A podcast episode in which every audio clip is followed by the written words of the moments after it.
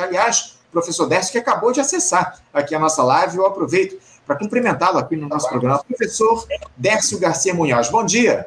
Oi, bom dia. Tudo bem? Agora deu certo. Tudo bem, professor. Agradeço muito a sua participação conosco aqui no nosso programa. Uma honra, uma alegria contar com a sua presença aqui. A gente vai bater um papo rápido, porque a gente já está aqui, inclusive, é, é, quase que no limite aqui para a próxima entrevista no nosso programa. Mas eu queria falar um pouquinho com o senhor, professor, a respeito desse quadro da economia no nosso país, né? Sem sombra de dúvidas, que é o tema central desse governo Lula, talvez mais do que a própria tentativa de intentona que a gente teve lá no 8 de janeiro. A equipe econômica do governo tenta destravar essa trajetória de quase estagnação do nosso país, propõe um novo regime fiscal para substituir o teto de gastos, essa discussão da reforma tributária para tentar estabelecer justiça na cobrança de impostos, enfim. Professor Dércio, vai bem o governo Lula nesses pouco mais de quatro meses de mandato? Não, o governo Lula, na verdade, ele caiu assim no, no, no digamos, no alçapão, né? Ele foi envolvido por um esquema que está procurando repetir o que fizeram no governo da Dilma. É, o que, que é? É não permitir que a economia funcione. Então, com a Dilma, logo no início de 2012, por aí, você começou a puxar violentamente a, a taxa da Selic. E você desmontou a economia. Tanto é que nós tivemos dois, dois anos com recuo do PIB acima de 3% e tendo caído, recuado 7% no global, que foi a maior recuo, maior crise, né, é, desde o pós-guerra. Então, com aquela crise que você provocou, você nocauteou o governo da, da Dilma. Agora a coisa se repete ipsiliter, entendeu? É inacreditável a semelhança da, da, da articulação que, de, que desmontou a economia e desmontou o governo Dilma. Agora, a mesma coisa, taxa de juros altíssima, né? E isso provoca uma coisa muito simples.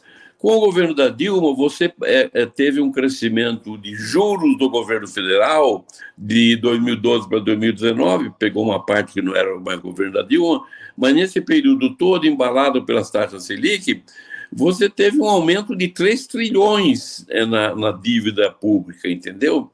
Então, é, a, a, dívida das famílias, então, você pagou de juros nesse período, as famílias pagaram não pagaram, penduraram uma parte, outra parte pagaram, 3 trilhões e meio. O que, que significa? Você fez uma transferência brutal de renda do governo para o sistema financeiro e para os aplicadores, né, para é, o esquema de especulação que se implantou nesse país desde o do final dos anos 80, início de 90, um pouco antes do Collor e com o Collor.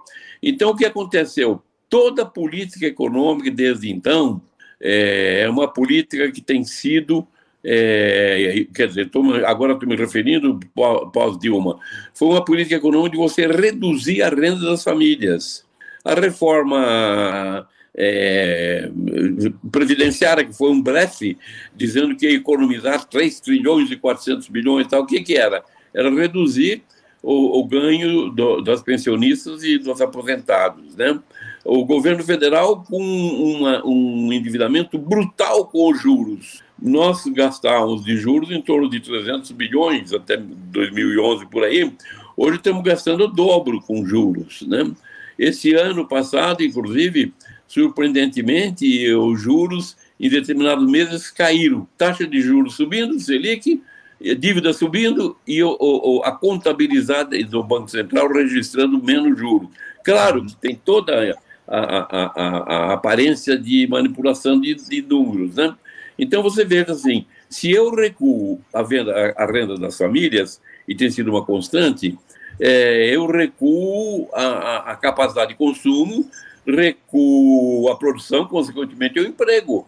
Ora, naquele período da Dilma, o governo, o Banco Central passou o desemprego de 7 milhões para 14 milhões de pessoas, fora os desalentados, que levavam o total para 20 milhões.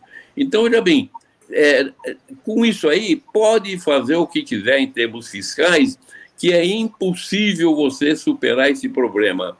A economia brasileira é toda montada a partir especialmente da, da, da, da, da intervenção é, indireta do sistema financeiro e da, do, do, do, da ação do Banco Central, que é um instrumento de ação da especulação, a partir disso aí, a economia brasileira entrou num desvio. Não tem como você sair disso se você reduz a renda e, consequentemente, é, é, é você, ao aumentar também os juros da dívida pública, você quer obrigar o governo, além de você reduzir a renda das famílias e tudo mais, você quer obrigar o governo a fazer superávit fiscal. O que, que significa? É, você tem que gastar menos, arrecadar mais com a economia em crise, e gastar menos porque o mercado tem uma preocupação única, única, que se faz o superávit fiscal para você pagar juros. Ora, fazer superávit fiscal significa você gastar menos. Significa que você pega uma parte da renda das famílias, uma parte da renda do governo, que você, normalmente, em qualquer economia do mundo, você é, joga de volta isso aí em termos de despesas, consumo, produção, etc. Aqui, o que, que você faz? Você joga para juros. Quando você joga para juros, vamos exemplificar uma família. As famílias que estão perdendo mais são famílias que têm propensão a consumir perto de 100%, ou seja, gasta para sobreviver praticamente 100% do que recebe. De repente, você pega uma parte dessa renda e transfere através de juros para o sistema financeiro, para os aplicadores, para os ricos que não gastam. Então, você tira a, a propensão a consumir, a parcela da, da renda de trabalho que você gasta 100% e ativa a economia, e transfere para a mão de, dos especuladores, especialmente, inclusive externos, que você estimula através dos juros, né, juros a, através da Selic, é, você transfere para quem não consome, consome zero. Eu sempre digo assim, o presidente do Banco X, a hora que ele ganha mais, os aplicadores estão ganhando rios de dinheiro com o um absurdo que ocorre com a Petrobras, com dividendos, que é uma fábrica de dividendos, né? O que que acontece?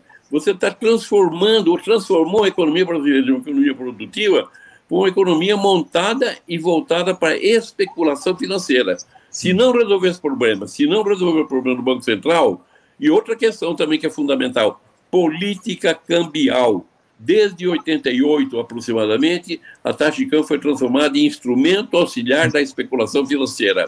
Enquanto isso, a indústria pega, tem um crescimento de 10% no custo, e a taxa de câmbio está parada, está sendo manipulada naqueles jogos de mercado. Ora, não tem indústria, claro, não, é, não são chineses. É que nós congelamos a receita da exportação e congelamos o custo da importação através do câmbio. E a indústria que tem custos dados em função da inflação interna, alguma coisa assim, sai do mercado. Nós vamos, uhum. vamos acabar com a última indústria do país ainda. Então, veja que a questão é uma questão muito séria, é uma questão econômica, mas é uma questão política. Uma armação que se faz para como na época da Dilma você esvaziar esse governo. E depois Exato. vem, como alguns estão falando assim, não está na hora de pedir o impeachment? Imagine só o absurdo. Como vai sair disso? Não sei. Quando a Petrobras transfere, aumenta suas receitas é, de 400 bilhões de reais, receita na bomba, preço de combustível na bomba, para 900 bilhões em, em dois anos, significa que você está com um instrumento auxiliar do lado do governo é, é, tomando dinheiro dos consumidores para você uhum. transferir uhum. através do, do, do, dos dividendos imorais, né? É, é, é inacreditavelmente brutais, digamos, você põe como elemento auxiliar para trabalhar ao lado do Banco Central para esvaziar a economia e o poder de compra da população. Então, tem muita coisa a se discutir economicamente e politicamente. Não se pode falar nessa história de equilíbrio fiscal, tal, tal, tal, quando eu gasto 600 bilhões de dólares de juros, se você corrigiu o dado do ano passado, 600 bilhões de dólares de juros, dá quase 2 bilhões por dia, e você não menciona ele como déficit do, uhum. do governo, porque juros não é déficit do governo. Déficit do governo é quando você é, é, é, constrói uma estrada, pavimenta uma estrada, ou você faz um investimento na área da ciência, é déficit público. A hora de pagar juros, não. E é, é, imoralmente é contabilizado à parte. Não é, tem aquele. É, é, uma escolha política, essa que é a questão, né, professor Derso? Esse, esse saque que a gente tem a economia nacional. Esses seguidos saques, essa é a grande verdade, como o senhor colocou essa política de pagamentos da, do, dos juros da dívida pública aqui no nosso país, essa questão que está relacionada à Petrobras, à política de paridade de importação. A gente fez esse, essa, essa, discussão agora há pouco ainda no programa, a última entrevista antes do senhor, justamente foi com um conselheiro lá do Sindipetro, o Silvio Sinedino, que falou a respeito dessa questão relacionada à Petrobras. A gente teve aí uma, a escolha do novo Conselho de Administração na última quinta-feira que tomou posse, e a gente espera, acima de tudo, que esse novo conselho mude essa política de preços que tem sido adotada desde lá, o golpe na presidente Dilma em 2016, enfim, é uma tragédia todo esse quadro. Professor, infelizmente, eu estou com meu tempo esgotadíssimo aqui no nosso programa. Eu prometo ao senhor, professor, que a Voltamos. gente. Voltamos a, a falar em outra oportunidade, Eu prometo ao senhor, professor, que na próxima semana a gente marca uma nova entrevista para aprofundar todos esses dramas aí que estão colocados. A gente teve, inclusive, o anúncio no dia de ontem do presidente Lula do reajuste oficialmente do salário mínimo de R$ 1.302 para R$ 1.320. A gente quer conversar com o senhor mais, de maneira mais aprofundada a respeito dos efeitos desse reajuste da economia popular, enfim. Professor, agradeço muito o seu apoio, a sua ajuda aqui ao nosso Faixa Livre e na próxima semana a gente volta a conversar no nosso programa, aprofundar esses temas que a gente não conseguiu tratar no programa de hoje, tá bom, professor? Muito obrigado. Ok, então, tá ok. Muito, muito obrigado. Bom dia, senhor. Bom dia, bom dia. Um abraço forte.